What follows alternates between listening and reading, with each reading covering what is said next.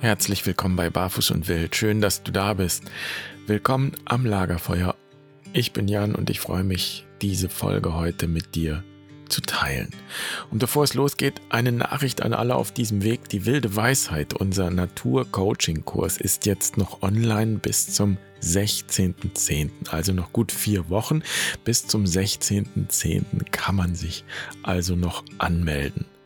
Und ich sage das nicht nur, um hier Werbung zu machen, ich sage das auch, weil zum Beispiel dieses Seminar von Barfuß und Wild auf den ersten Blick zwar nicht direkt etwas mit dem Thema Vergebung und Schuldgefühle zu tun hat, sondern es geht darum, an die innere Quelle zu gehen, eine Reise zum Seelengrund zu machen, dorthin, wo ja unsere Lebendigkeit entspringt, wo unser Urvertrauen sitzt, wo wir ganz sind, wo Frieden ist, wo Shalom ist. Und das hebräische Wort Shalom meint ja genau das, ganz sein. Und viele bemerken eben, dass diese innere Quelle verschüttet ist. Oder so, dass ihr Leben hohl geworden ist, dass sie nicht in Verbindung sind mit diesem innersten Kern. Und auf der Reise dorthin kommt dann meistens doch ganz bald und ganz schnell das Thema Schuld und Vergebung auf. Und die meisten denken bei Vergebung zuerst daran, anderen etwas zu vergeben. Und wenn sie dann länger und genauer hinschauen, dann stellen sie fest, dass das, was ihnen wirklich schwer fällt, die Selbstvergebung ist. Wie kann ich mir selbst vergeben? Wie kann ich umgehen? Ja, fertig werden mit meinen Schuldgefühlen. Und ich sehe schon die E-Mails vor mir, die da wahrscheinlich kommen. Was? Schuldgefühle, die sind doch wichtig.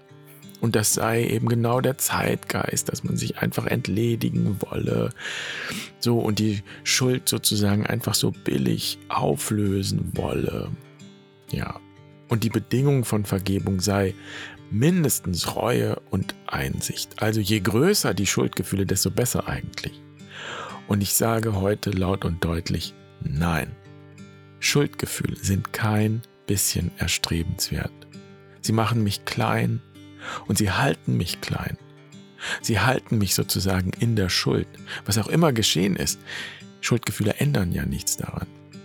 Wenn sie da sind, dann sind sie ein Ausdruck davon, dass etwas aus der Balance geraten ist, dass das Urvertrauen gestört ist, ja, dass es eben keine Vergebung gegeben hat oder gibt. Und es ist deshalb gut, einmal darüber zu sprechen, was Vergebung genau ist und wie sie sozusagen funktioniert. Und das kann ich jetzt schon sagen, die ursprüngliche christliche Vorstellung von Vergebung ist radikaler und weit weg von dem, was viele Christen darunter verstehen und was in der Tradition daraus geworden ist.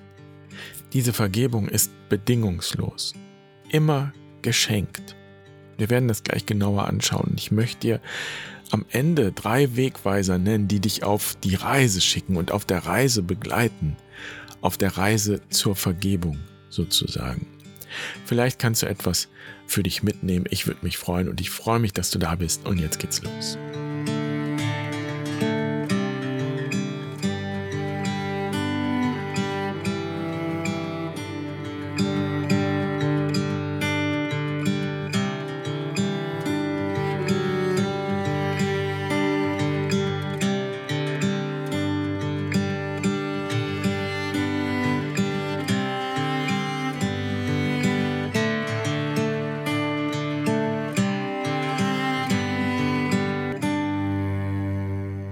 Kann mich erinnern, dass ich wirklich sehr lange über dem Schreibtisch so ein Bild hatte von zwei älteren Damen, die da so ein Cognac oder Likörchen vor sich stehen hatten und irgendwie so breit grinsten und wirklich sehr glücklich aussahen. Und über dem Bild stand äh, die, ein Spruch, es ist toll, katholisch zu sein und zur Beichte zu gehen. Man kann jede Woche von vorn anfangen.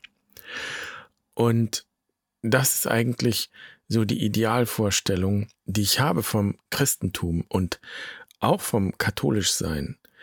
So eine geerdete Gewissheit darüber, dass mir Vergebung geschenkt ist. Und die Wirklichkeit sieht natürlich ganz anders aus. Wo es nur noch um Äußeres geht, wo ich quasi Sündenkataloge habe und aufzähle, was ich falsch gemacht habe und dann wird es sozusagen technisch abgearbeitet. Und es ist in der Tat überhaupt nicht selbstverständlich, dass in dieser Vorstellung, die da im Christentum und vielleicht auch speziell in der katholischen Tradition entstanden ist, dass die zu einer Gelassenheit und zu einer inneren Freude führt. Ich kann mich erinnern, wie ich als Kind zur Beichte kam, die erste Beichte ablegen musste.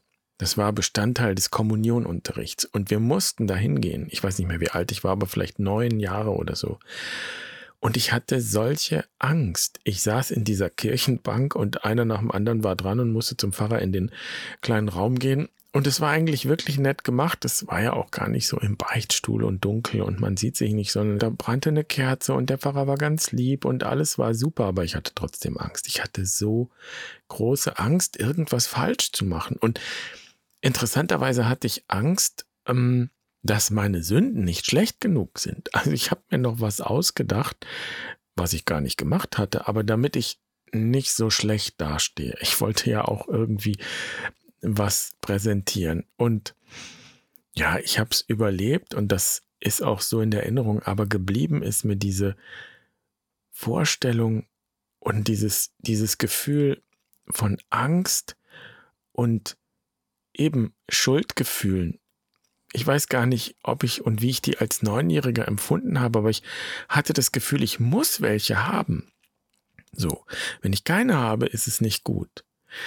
Und ich bin auch nie mit dieser Beichte klargekommen. Ich habe ein Riesenproblem mit der Beichte, so wie sie ist.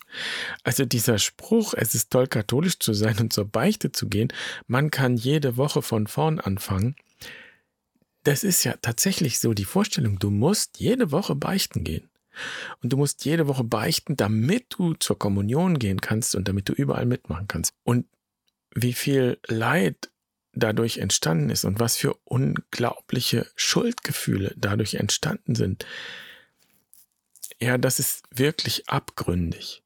Ich kann mich erinnern, dass mir ein alter Mitbruder bei den Franziskanern erzählte, wie das war im Internat, ein katholisches Internat. Und er erzählte, morgens in der Messe um sieben wusste man, dass die Jungen, die nicht zur Kommunion gingen, sich höchstwahrscheinlich am Vorabend selbst befriedigt hatten und das nicht beichten konnten. Und die Abgründigkeit und diese, ja, diese Enge, die da drin steckt und diese Scham, die damit verbunden ist. Und natürlich auch diese Kontrolle, die da drin steckt. Ich beichte dem Priester, der Priester erzählt mir nichts von sich ich beichte ihm und es entsteht so eine Situation der Kontrolle. Man weiß dann Bescheid. Die, die das Sagen haben und die, die bestimmen, wo es lang geht, wissen durch die Beichte Bescheid. Das sind Perversionen. Das hat weder was zu tun mit Vergebung und es hilft mir auch nicht, wie, wie kann ich mit meiner Schuld umgehen oder mit Schuldgefühlen, die ich mit mir herumtrage.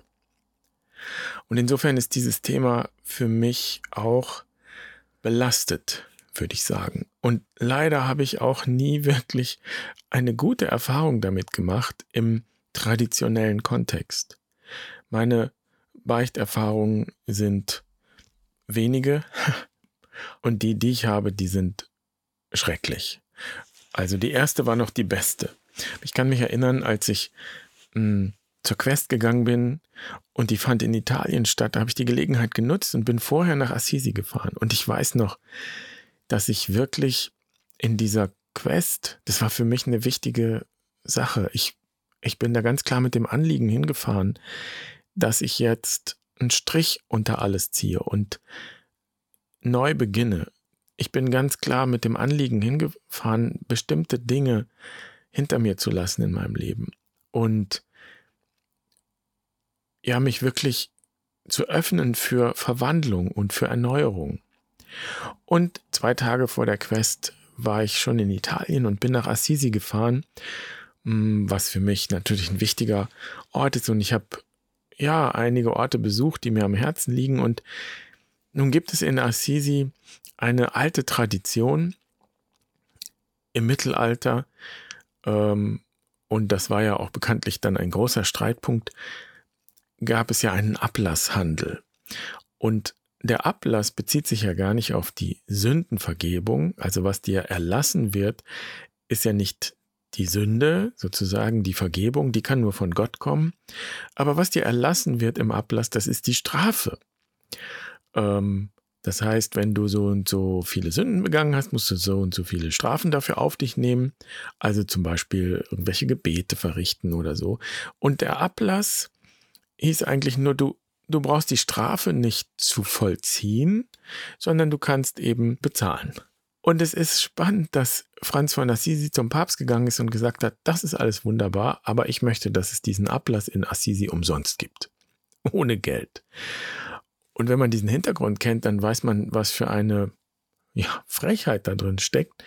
Und der Papst hat das tatsächlich genehmigt. Und so gibt es bis heute in Assisi einen ähm, Ablass, einen kostenlosen Ablass. Und die einzigen Bedingungen, die du dafür erfüllen musst, du musst in allen wichtigen Kirchen beten und eben zur Beichte gehen. Und so bin ich also auch zur Beichte gegangen und saß dann irgendwie dann, also in diesem Beichtstühlchen, diesem Pater gegenüber. Die erste Frage war, wann warst du zum letzten Mal beichten? Und dann habe ich gesagt, oh wow, das ist echt lange her. Ich schätze so zehn Jahre. Und dann habe ich schon gesehen, wie dem Priester die quasi die Visage aus dem Gesicht fällt, guckt mich an mit großen Augen und ist richtig wütend geworden. Und hat zu mir gesagt, was ich mir denn überhaupt einbilden würde. Dass ich hier hinkäme und glaube, ich könnte jetzt mal eben hier zehn Jahre wegbeichten. Und ich war wirklich sprachlos, ich hatte mich irgendwie vorbereitet auf ein gutes Gespräch, konnte ihm jetzt aber auch nicht erklären, wieso ich nicht zur Beichte gegangen bin und überhaupt welche Schwierigkeiten ich damit habe. Ich bin auch gar nicht zu Wort gekommen. Der hat mich wirklich, also zur Schnecke gemacht, könnte man sagen. Ja, also ich sollte mal eine Liste machen, was ich denn so äh, getan hätte die letzten 10, 20 Jahre. Und da würde ja sicher einiges zusammenkommen, allein in sexueller Hinsicht die Selbstbefriedigung mal wieder. Ich war absolut schockt. Na gut, ich weiß nicht mehr, wie ich das zu Ende gebracht habe. Es ist auch egal. Ich glaube, an diesem Tag war ich fertig. Ich muss auch sagen, dass das, was ich gesucht habe in der Beichte, es ich das eben nicht in der Beichte gefunden habe, nicht in dieser Vorstellung, man könnte das irgendwie so abrechnen. Also wie so eine Art Katzensturz, wie so Art Weight Watchers Punktesystem. Und ähm, ja, nicht, es ist so schön, wenn man das jede Woche macht, dann, dann hat man nicht so viel auf dem Konto. Vielleicht ist das jetzt überspitzt, aber ich glaube, es trifft einen Punkt und vor allen Dingen gibt es diese Vorstellung in den Köpfen und in den Herzen. Und ich kann so gut verstehen, wenn Menschen damit nicht zurechtkommen. Und ehrlich gesagt, habe ich ein größeres Problem mit denen, die mit dem System super zurechtkommen. Ich habe das, was ich in der Beichte gesucht habe, eigentlich eben außerhalb gefunden. In Gesprächen. In Gesprächen mit Männern und Frauen, nicht nur mit Priestern. Und die intensivste Erfahrung von Beichte war tatsächlich in diesem Kreis von 10, 12 Männern und Frauen, die alle mit ähnlichen Motiven zur Quest gegangen sind wie ich, ähm, irgendetwas abschließen wollten, irgendetwas beenden wollten, um Raum zu schaffen für, für Neues. Und wir haben von allen sehr persönliche Geschichten gehört und Einblicke. Und jede Geschichte war für sich perfekt und es war, ging auch immer um erfahrenen Schmerz, Schuld, ähm, Situationen, er Erlebnisse, wo andere Schuld auf sich geladen hatten. Fehler von Eltern, Fehler von Partnern und natürlich auch die eigenen Fehler. Also all das kam in der Quest zusammen. Und für mich, es gibt dieses, diesen Begriff der Lebensbeichte. Und ich glaube, Lebensbeichte kann ja nicht heißen, dass ich jetzt alle einzelnen Fehler meines Lebens aufzähle, sondern dass ich sozusagen den Kern versuche zu erfassen. So, den Kern dessen, was mich belastet, was ich vielleicht auf mich geladen habe oder was mir das Leben aufgebürdet hat. So, was ich also, wo ich selbst um Vergebung ringe oder wo ich herausgefordert bin, anderen zu vergeben, was sie mir angetan haben. Und das ist vielleicht auch das Motiv für diese Folge. Ich möchte gerne was weitergeben von dieser Erfahrung und höre das auch ganz oft, dass das sind die eigentlichen Fragen, um die es geht. Nicht, nicht wie, wie kriege ich eine reine Weste, sondern wie gehe ich um mit dem, was in meinem Leben geschehen ist, was ich getan habe und was ich nicht rückgängig machen kann oder was andere mir angetan haben und was ich auch nicht rückgängig machen kann. Warum ist das passiert? So, ähm, ja, wie gehe ich um damit heißt auch, wie kann ich damit leben? Und wie komme ich raus aus so Schleifen, wo ich hadere? Hadere mit Dingen, die ich eben nicht ändern kann, hadere mit Dingen, die ich an mir nicht ändern konnte und eben nicht wieder gut machen kann. Was alle diese Erfahrungen, diese positiven Erfahrungen eben eint, ist ein ganz wichtiger Gedanke. Die Vergebung ist nicht das Ende, nicht am Ende, wenn wir alles bekennen oder wenn wir wahrhaftig sind und alles erzählt haben und dann kommt einer und entscheidet, ob uns vergeben wird, sondern die Vergebung ist der Anfang. Ich kann all die Dinge erzählen und wahrhaftig anschauen, wenn ich überzeugt bin, dass Vergebung möglich ist. Das ist eigentlich auch das, was Christen glauben, dass die Vergebung schon da ist. So, wir müssen sie nicht machen, wir müssen nichts tun, sie ist bedingungslos. Und verstehen und ja, das, was wir Gewissenserforschung nennen, das, das geht eigentlich nur, wenn ich von Vergebung ausgehe. Und es gibt eine Geschichte, Petrus kommt zu Jesus äh, und sagt, wie oft muss ich vergeben? Siebenmal? Und Jesus sagt zu ihm nicht siebenmal, sondern 70 mal siebenmal. Also unermesslich. Und das bringt genau das zum Ausdruck. Die Vergebung ist schon da. Das ist der Ausgangspunkt. Das ist der notwendige Ausgangspunkt. Wenn wir weitergehen wollen, wenn wir aus Schuldgefühlen herauskommen wollen, dann muss am Anfang die Vergebung stehen und alles andere kommt dann. Und Jesus erzählt ein interessantes Gleichnis. Er sagt, das ist ähm, so mit dem Himmelreich. Da gibt es einen König und der verlangt Rechenschaft von seinen Knechten.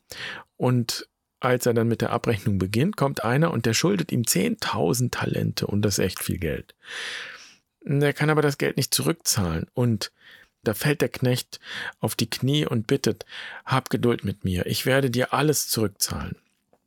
Ja, und dieser König hat Mitleid mit dem Knecht und er lässt ihn gehen und es heißt wunderbar an dieser Stelle, er schenkte ihm die Schuld. Und das ist die radikale Botschaft. Die Vergebung ist Geschenk. Und es spiegelt sich auch in unserer Sprache wieder, wenn wir von Verzeihung sprechen. Verzeihen heißt eigentlich verzichten.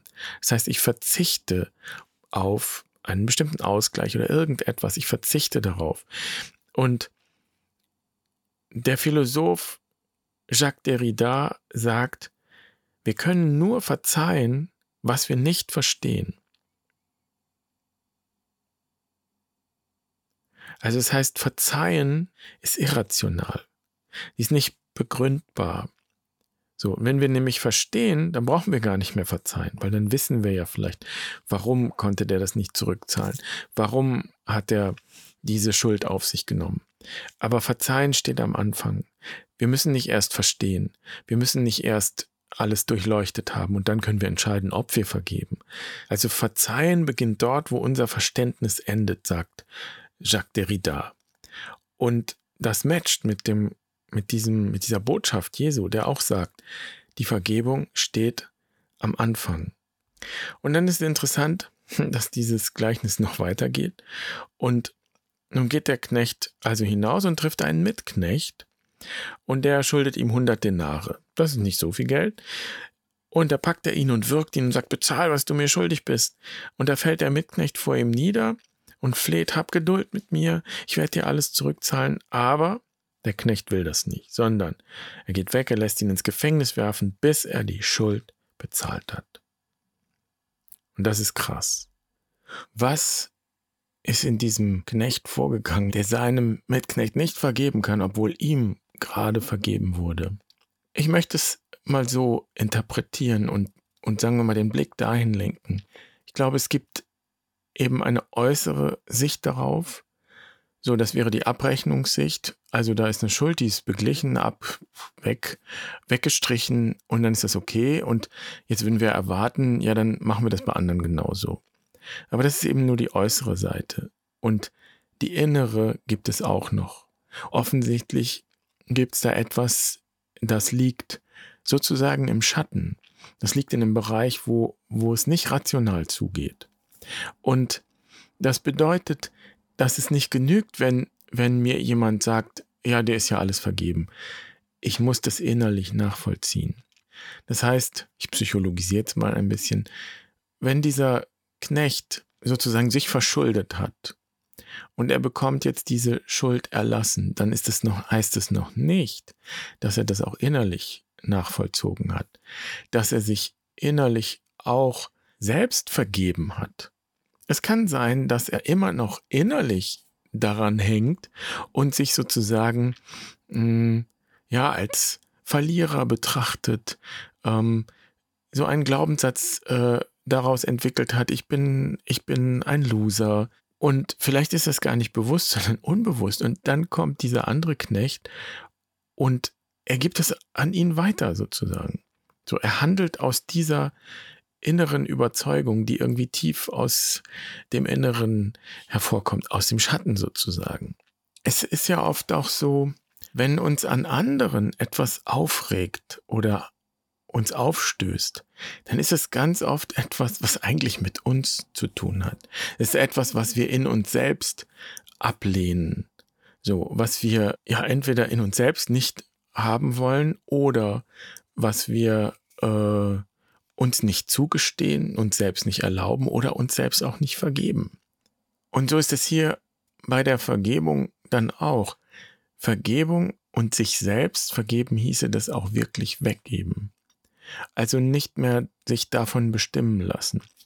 Und Richard Rohr hat mal gesagt, was wir nicht weggeben und wo wir nicht die Möglichkeit geben, dass es sich verwandelt, was wir nicht transformieren, das geben wir weiter.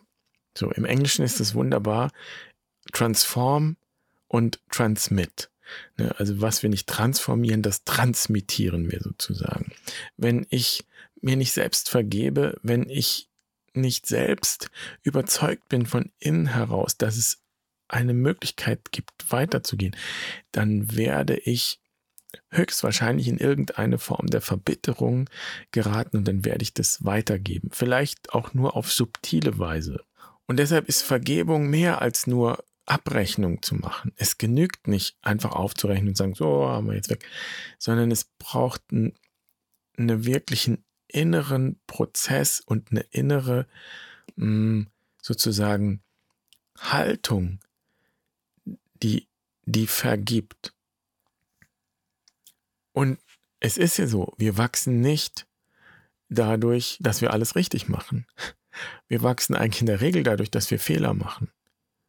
Vergeben heißt, den Ereignissen eine Chance zu geben und zu schauen, was kann daraus wachsen. So. Wichtig ist, Vergebung ist nicht Versöhnung. Versöhnung hieße, Opfer und Täter liegen sich versöhnt in den Armen. So, Vergebung kann bedeuten, im wahrsten Sinne des Wortes Vergebung kann bedeuten, ich gebe das weg. Und dann kann das auch bedeuten, ich gehe weg. Vergeben heißt nicht, ach, es ist ja nicht so schlimm. Nein, es ist schlimm. So, vergeben heißt, es akzeptieren, wie es ist und es weggeben. Es bestimmt mich jetzt nicht mehr. Und wenn es mich nicht mehr bestimmt, dann ne, ergreife ich die Möglichkeiten, die da sind und dann gehe ich vielleicht weg. So. Und dann ist Vergebung nicht irgendwie so eine Soße, die ich über alles kippe und dann ist alles wieder gut.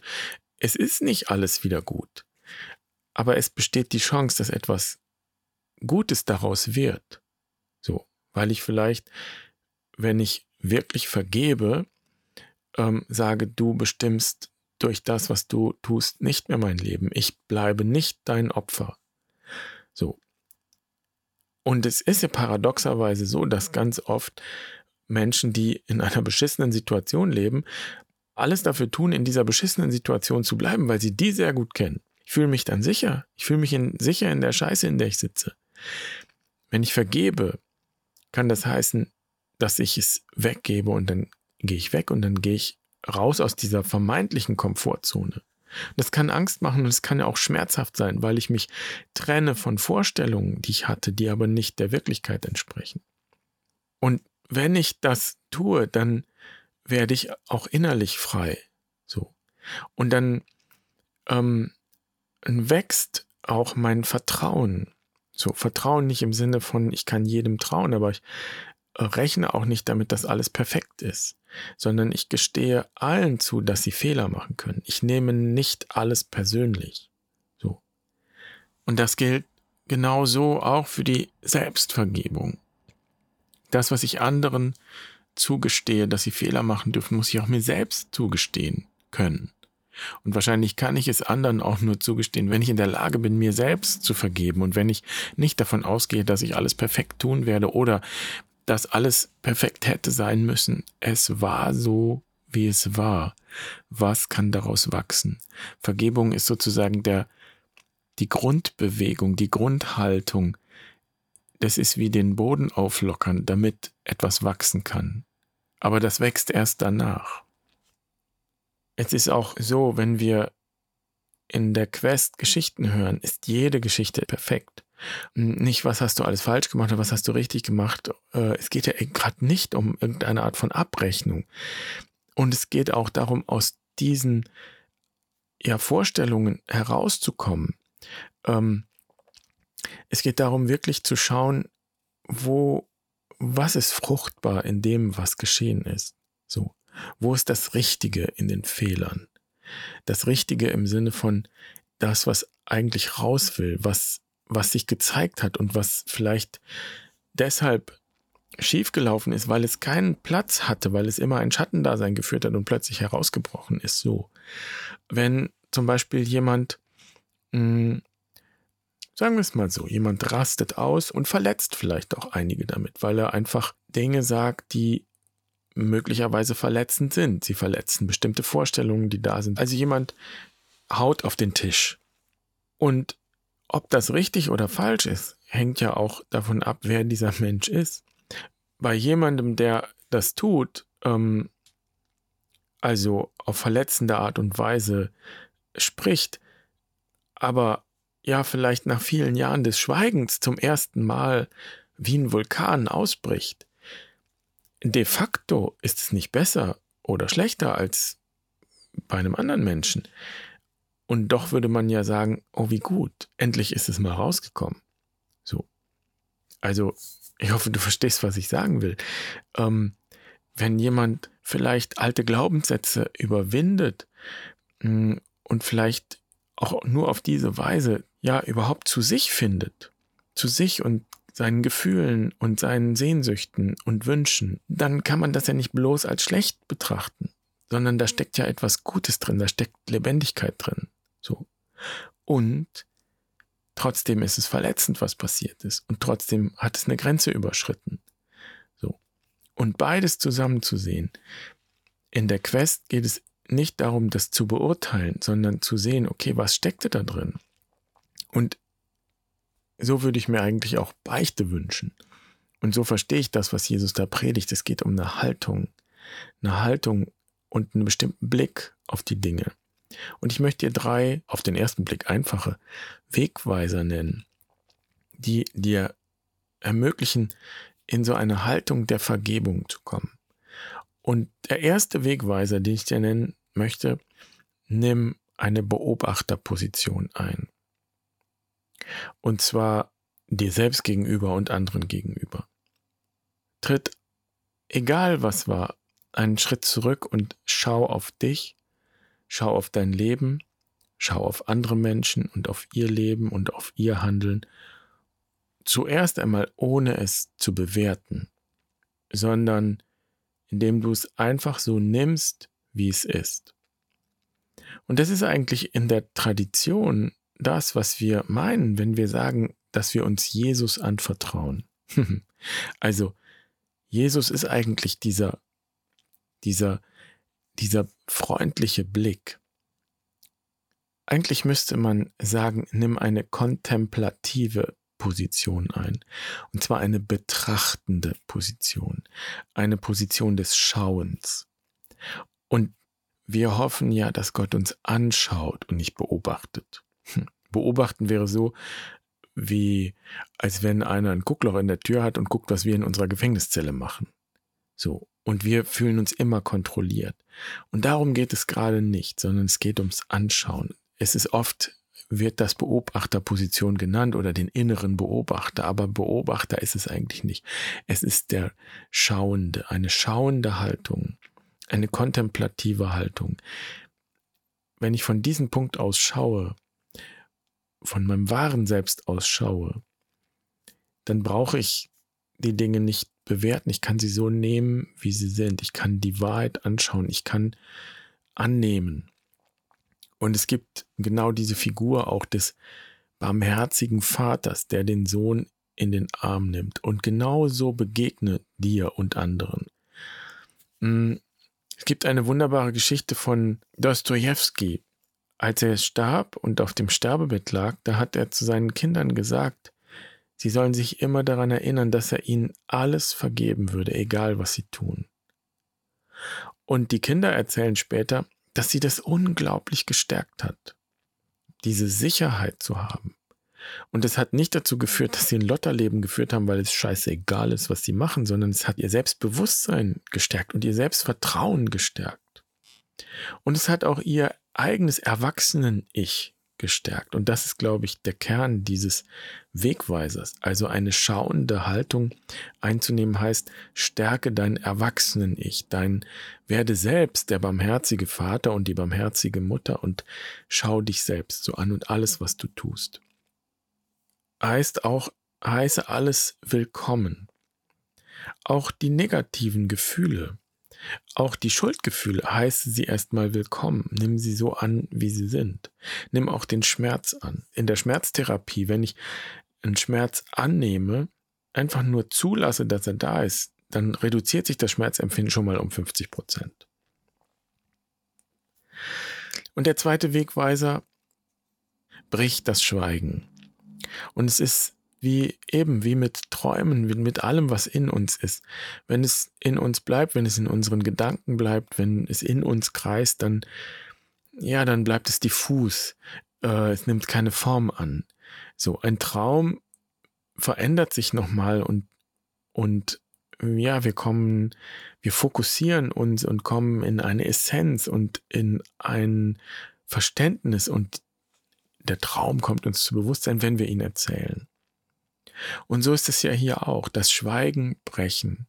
Das ist ja der Urgedanke eigentlich der Beichte oder der Buße, dass ich darüber spreche, dass ich das in Worte fasse, was mich bewegt, was mich belastet. Ähm, und zwar mit einer Liebe zur Wahrheit. Und das Schweigen brechen zu können, erfordert, glaube ich, Vergebung. Also ich brauche Wegweiser 1 und diese schauende Haltung, diese vergebende Haltung, um das Schweigen brechen zu können. So ein bisschen wie bei Adam und Eva, denen man ja immer das Schlimmste vorwirft. Aber genau da in dieser Geschichte ist dieses Motiv da. Da ist was passiert, was irgendwie nicht richtig gelaufen ist. Und wir wollen jetzt mal gar nicht von Sünde sprechen, aber nur wenn man sich das so anguckt, irgendwas ist schiefgelaufen und irgendwas ist nicht so gelaufen wie geplant und irgendwas hat sich verändert dadurch. Und was sie tun, ist, sie verstecken sich im Gestrüpp. Und Gott geht durch den Garten und ruft, Mensch, wo bist du? Und keiner antwortet. Und wenn es schiefgelaufen wäre, dann wären Adam und Eva in ihrem Gestrüpp hängen geblieben. Und sie hätten sich nicht mehr gezeigt. Aber was machen sie? Sie kommen raus und sie erzählen, wie es war. Und da kann man jetzt rein interpretieren, was man will. Ich habe das auch an anderer Stelle schon mal gesagt, aber wenn man den Text einfach nur liest, dann erzählen Adam und Eva einfach nur, was passiert ist. Ja, da war da die Schlange und dann war da die Frucht und dann war das irgendwie lecker und dann haben wir gegessen und so und so. Und dann sagt Gott, ja, war aber nicht gut, was ihr da gemacht habt, weil das hat jetzt die und die und die Konsequenzen. Und wenn man mal den ganzen Ärger und die ganze Bewertung und das ganze Moralische da rausliest, dann ist das eigentlich eine ganz hm, ja, einfache Szene, da wird einfach das Schweigen gebrochen und da wird einfach der Wahrheit ins Angesicht geschaut. Und dass das möglich ist und dass das geht und dass das trotzdem eine liebevolle Beziehung bleibt zwischen denen allen, das zeigt sich an so Kleinigkeiten. Gott macht ihnen Röcke aus Fell. Gott handelt mütterlich an den beiden, obwohl sie gerade Scheiße gebaut haben, wenn man so will. Ne? So. Also, da ist auch diese Liebe zur Wahrheit. Und das zeichnet eigentlich die Geschichte aus. So. Und das ist dieser Wegweiser, bricht das Schweigen. Und gerade deshalb ist es ja so furchtbar, wenn in einer Situation der Beichte dann du dich verletzlich zeigst und der, und der andere, der dir zuhört, haut drauf. Geht gar nicht. Ich ahne aber, dass viele Menschen in dieser Situation der Beichte etwas erlebt haben, was wir heute geistlichen Missbrauch nennen. Sie sind zutiefst verletzt worden an, an diesem Punkt. Und ich, es ist nur verständlich, wenn sie da nicht mehr hingehen. Das Problem bleibt aber trotzdem bestehen. Wohin mit meinen Schuldgefühlen? Wohin mit dem, was geschehen ist? Wenn das in mir gärt und wenn das in mir ein Eigenleben beginnt, dann wird daraus nichts Fruchtbares. Brich das Schweigen. Such dir Menschen, such dir Kreise, in denen du wahrhaftig sprechen kannst. Und das ist der Grund, warum wir bei Barfuß und Wild Quest machen. Die Quest ist nichts anderes als so ein Kreis, ein Rahmen, in dem du zu dir findest und in dem du so sein kannst, wie du bist. Und niemand das Recht hat, ähm, dich zu beurteilen oder zu bewerten. Und dann gibt es noch einen dritten Wegweiser. Ganz einfach, sprich von dir. Das heißt nicht, dass du anderen nicht mehr zuhörst, aber es meint, dass du wieder, wie das so schön heißt, Ich-Botschaften sendest und auf die Du-Botschaften verzichtest. Gerade wenn es um Schuld und Schuldzuweisungen und Verletzungen geht. Hm, wenn man das jetzt in der christlichen Tradition übersetzen würde, ist dieses Sprich von dir die Übersetzung von Richte nicht. Denn wenn ich Du-Botschaften sende, immer machst du das und das das ist der Versuch, sich selbst in Sicherheit zu bringen, die Dinge klar zu kriegen, unter Kontrolle zu kriegen. Immer machst du das und das, du und du hast das, du machst das so und so. Und weil du das so und so machst, kann ich das und das nicht machen. So. Sprich von dir.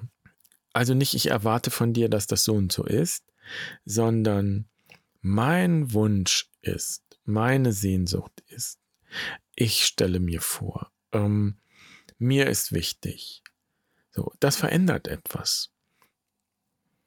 Also ich fasse nochmal zusammen. Erstens, schau alles liebevoll an. Wir nennen das Beobachterposition, aber es geht eigentlich um einen liebevollen, schauenden Blick. Schau alles mit den Augen des Barmherzigen oder der Barmherzigen an. Und brech das Schweigen. Such dir jemanden, mit dem du sprechen kannst. Such Kreise und Menschen, bei denen du das Schweigen brichst und über das sprichst, was dich bewegt, was dich verletzt hat oder wo du andere verletzt hast. Und sprich von dir. Sprich in Ich. Botschaften und erlaube dir, von dir zu sprechen in jeder Hinsicht. Auch wenn du Wut hast auf andere, wenn du anderen was vorwirfst, dann versuch es zu formulieren. Was ist es, was dich daran angeht, was dich beschäftigt, was dich bewegt. So, der Vorwurf über den anderen würde im Grunde dich auch in der Rolle festschreiben des Opfers. Aber wenn du beginnst von dir zu sprechen, dann fängst du an, dich aus dieser Rolle zu befreien.